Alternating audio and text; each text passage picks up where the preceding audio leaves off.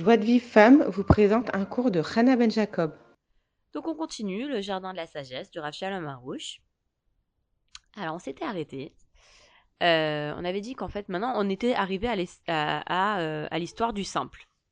Donc euh, maintenant le simple, on avait dit que bah, c'était quelqu'un de très simple. Il a appris le le, métier de, il a appris le métier de cordonnier. Il est pas c'est pas un grand expert, ça lui a pris beaucoup de temps. Hier on a vu qu'il s'est marié. On a vu comment c'est important de se marier jeune, pas comme le sage. Le sage, il est toujours pas marié. hein. Euh, et donc maintenant, le Rabbi Nachman, il nous dit, comme il était simple, il ne devint jamais un grand expert dans son métier.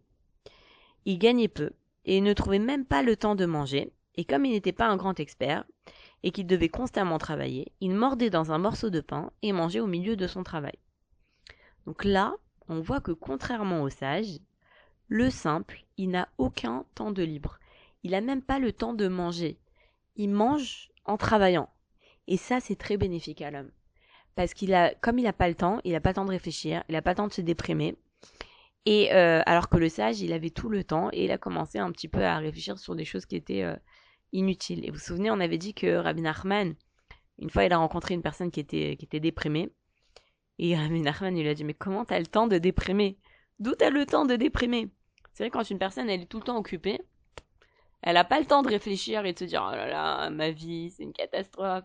Elle est tout le temps occupée, vite, faut faire à manger, vite, faut faire le ménage, vite, il faut aller au travail, vite, il faut acheter ci, vite, il faut faire ça. Elle n'a pas le temps de réfléchir. Et, euh, et donc, on voit que la vie du simple, n'était pas facile. C'est une vie pas facile qui nous décrit Rabbi Nachman. Il maîtrisait pas son métier, chaque chaussure lui prenait beaucoup de temps, et en plus de ça, elle était pas, il faisait une chaussure qui n'était pas de très bonne qualité, donc ses clients, ils étaient très rares, sa subsistance, elle était réduite, et il lui manquait même du temps pour manger. Alors là, c'est vraiment, euh, vraiment quelqu'un qui a une vie très difficile. Et ça, c'est complètement le contraire du sage. Le sage, il trouvait, il étudiait très facilement son métier, il trouvait très vite sa parnassa, il avait des honneurs, il avait tout. Donc on devrait se dire, le sage, il doit être le plus heureux au monde, et le simple, il doit être le plus malheureux, le plus déprimé. Et, euh, et voilà, c'est à ça qu'on devrait s'attendre. Et en fait, non. Rabbi Nachman, il nous dit quoi? Il était toujours très joyeux. Ça veut dire quoi? C'est-à-dire que la joie, elle dépend pas des causes extérieures. Ça, c'est très important. Parce que nous, très souvent, qu'est-ce qu'on pense? On se dit, si j'ai tel diplôme, alors je serai joyeuse. Si je me marie, je serai joyeuse. Si j'ai des enfants, je serai joyeuse. Si mes enfants sont comme ça, je serai joyeuse. Si ma vie elle est comme ça, alors je serai joyeuse. Mais là, euh, aujourd'hui, je peux pas être joyeuse. Et là, on voit que non. Le sage, le simple, pardon, il a toutes les raisons d'être malheureux. D'accord? Et non, il est joyeux. Pourquoi? Parce qu'il a la foi que tout provient d'Hachem et que tout est pour le bien. Et donc, il était satisfait de son lot.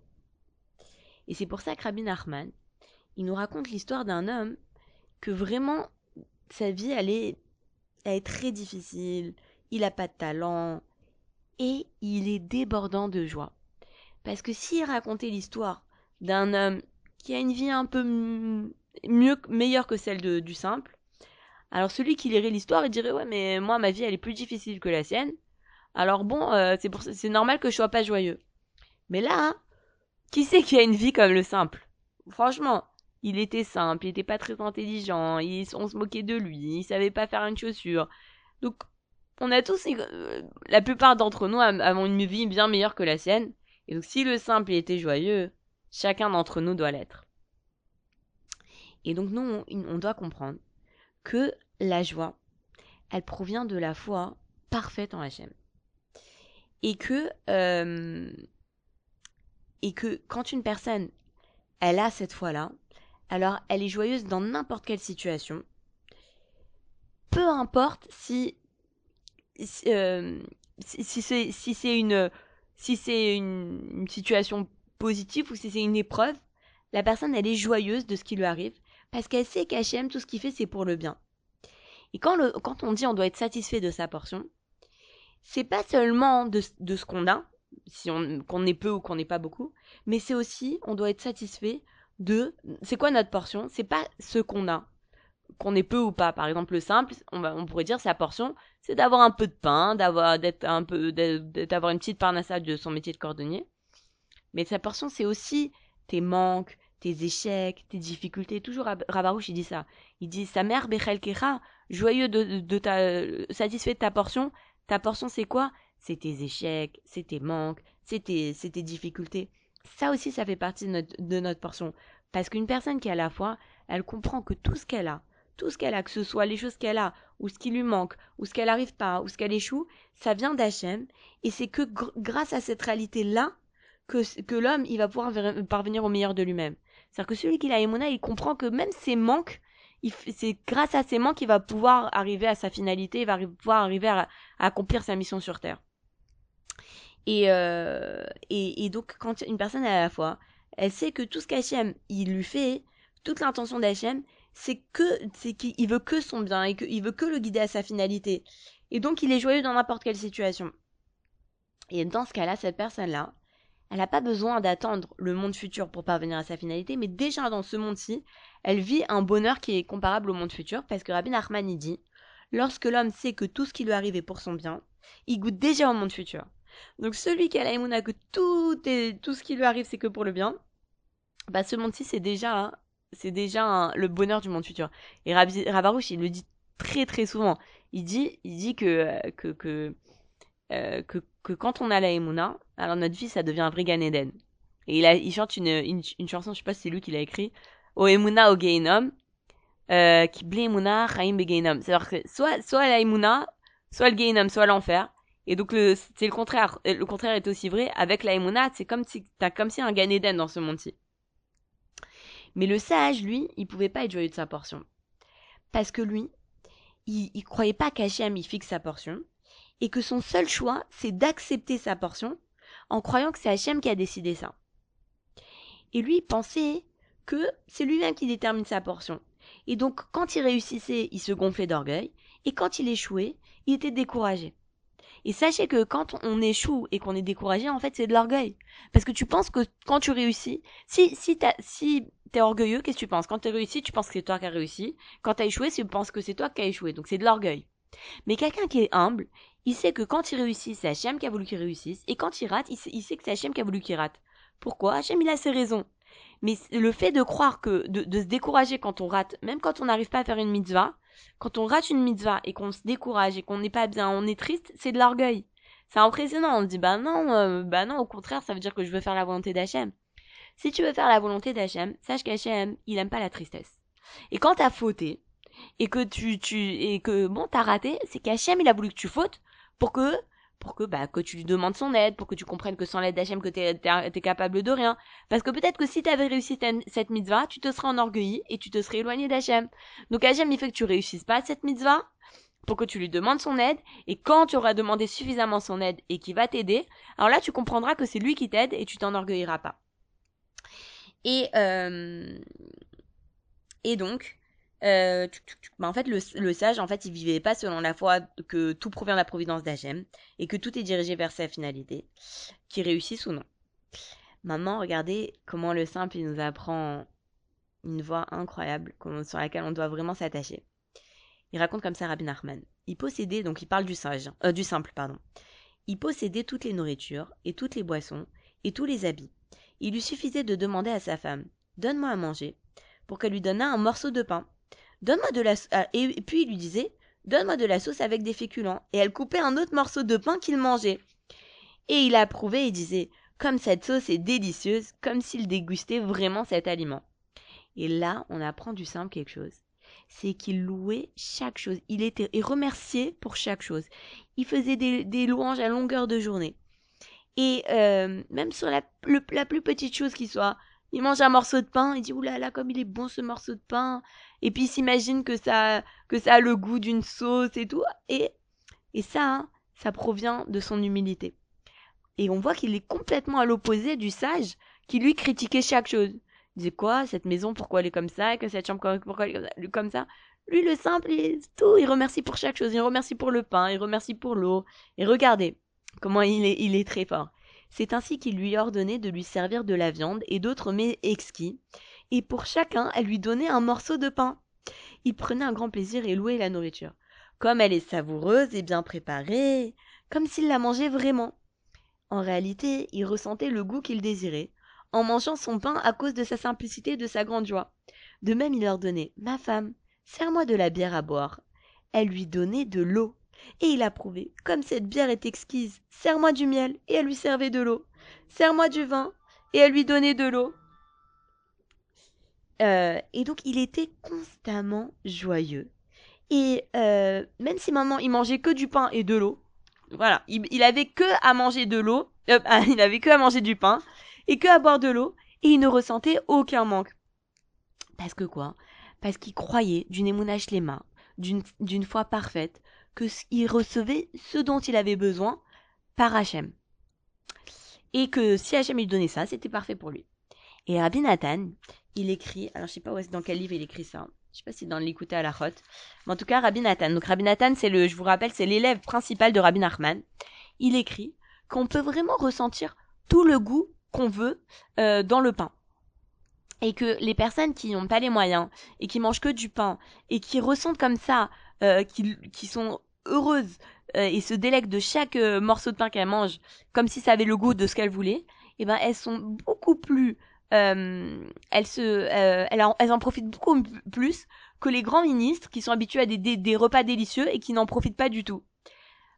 Parce que, et donc ils ont un niveau beaucoup plus grand que ces ministres-là, parce qu'on peut s'habituer à vivre de pain et d'eau, jusqu'à en ressentir tous les goûts possibles. Il est écrit dans le Zohar que la satiété de l'homme dépend de sa volonté. Donc en fait, notre satiété, elle dépend pas de, de ce qu'on va manger. Si je mange du pain, alors je vais être rassasié. Si je mange ça, je vais être rassasié. Ça, ça rassasie pas. Comme on dit dans Wet Watcher, je sais pas si vous avez fait Wet Watcher. À Wet Watcher, vous dites ça, ça rassasie. Ça, ça rassasie pas. Ça, ça, si, c'est pour, c'est pour ça que vous avez faim. Non, en réalité, ça, c'est faux. Le Zohar, il dit que notre satiété, elle dépend de notre volonté. Donc quand une personne, si, je sais pas si, si vous vous souvenez, on l'avait étudié dans la sagesse féminine, Gravarouche, il dit, il dit que quand on mange, on doit mettre tout le, tout notre plat de, tout notre repas devant nos yeux. Parce que déjà, les yeux, ils se rassasient par ce qu'ils voient. S'ils voient beaucoup de choses, ils se rassasient. Et on doit se dire, au début du repas, on doit se dire, tout ce que je mange là, ça va me rassasier. Je vais manger tout ça, ça va me rassasier. Et on va ressentir la satiété. Et vraiment, des fois, on mange un repas qui est pas normalement qui est pas euh, super rassasiant, il n'y a pas de pain, il n'y a pas de il y a pas de protéines, il n'y a pas de ceci, il n'y a pas de cela. Et quand on pense ça, on n'arrive même pas à finir le plat, on est déjà rassasié. Donc la satiété, elle elle dépend pas de ce qu'on mange, mais elle dépend de notre volonté. Et c'est pour ça que la, euh, nos rachamim me disent que la Torah n'a été donnée qu'aux, aux, mangeurs de manne. Parce que eux, enfin, parce que la manne, elle possédait tous les goûts qu'on voulait.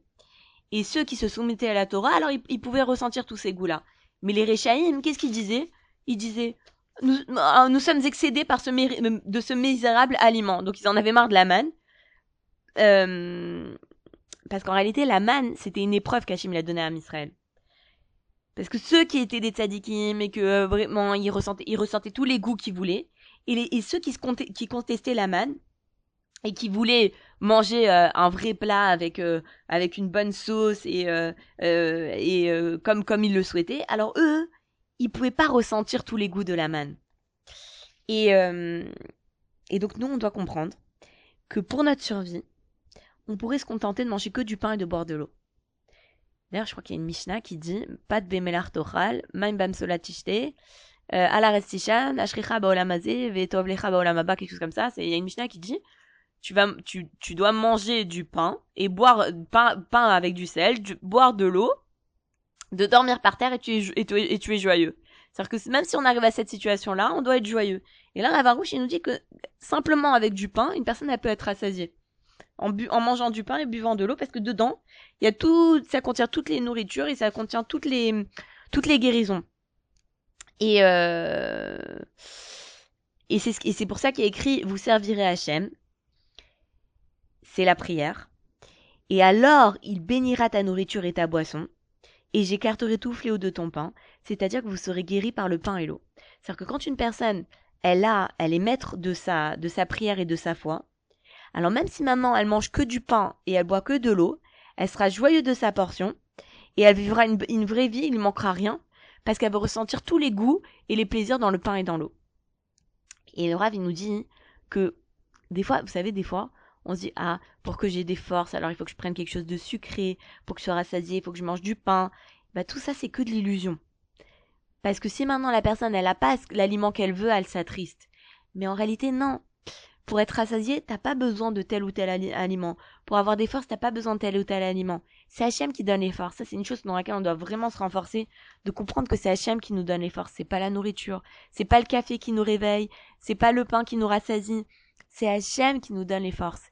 Et d'ailleurs, à ce, à ce sujet, Rabbi Nachman, il dit que la force, je crois qu'il dit dans l'écouter Moharan, que notre force, elle vient pas de notre nourriture ou de notre sommeil, mais elle vient de notre prière. Donc quand une personne, elle prie suffisamment, et eh ben, de la même façon que, je crois que c'est de la même façon qu'elle nourrit Hachem de prière, alors Hachem, il la nourrit en contrepartie, et donc il lui donne sa parnassa, mais aussi, la prière elle-même, quand une personne, elle prie vraiment Bekavana et tout ça, elle reçoit des forces, et c'est pas de la nourriture et, et du sommeil qu'on reçoit les forces. C'est pour ça qu'on voit que, comme je disais la dernière fois, voir Rav Steinman, on voyait qu'il dormait pas beaucoup, il mangeait pas beaucoup. On voyait comment il, on, se demandait comment il, il vivait. Euh, c'est comme si c'était un miracle qu'il vivait quand on voyait qu'il était, il, il, il, avait. On se demandait d'où il avait les forces. Bah, ces forces, il les tenait pas de la nourriture il les tenait pas de son sommeil. Les forces, c'est Hachem qui lui a donné. Et ça, on doit se renforcer là-dedans. C'est vrai que c'est pas évident, mais on doit se renforcer. D'ailleurs, quand on fait Kratchima à la Mita, j'avais entendu un cours que on doit, on doit, on doit pas nous, quand on va, des fois le soir, on est fatigué et on n'a plus les forces. Et on se dit, ah, je vais m'endormir, ça va me donner les forces. Et des fois, on peut dormir 9 heures et se réveiller fatigué et ça nous a pas, le sommeil, il nous a pas redonné les forces. Et ben, quand on fait Kratchema à la mita, on doit dire à Hachem, Hachem, aide-moi à croire que c'est pas le sommeil qui me donne les forces. Et peu importe le temps que je vais dormir, je vais avoir les forces. C'est pas le sommeil qui me donne les forces, c'est toi qui me donne les forces. Et bébête, on voit des tzadikim, ils dorment deux heures par nuit, et ils ont des forces comme quelqu'un qui a dormi 20 euh, heures. Donc vraiment, il faut se renforcer là-dedans.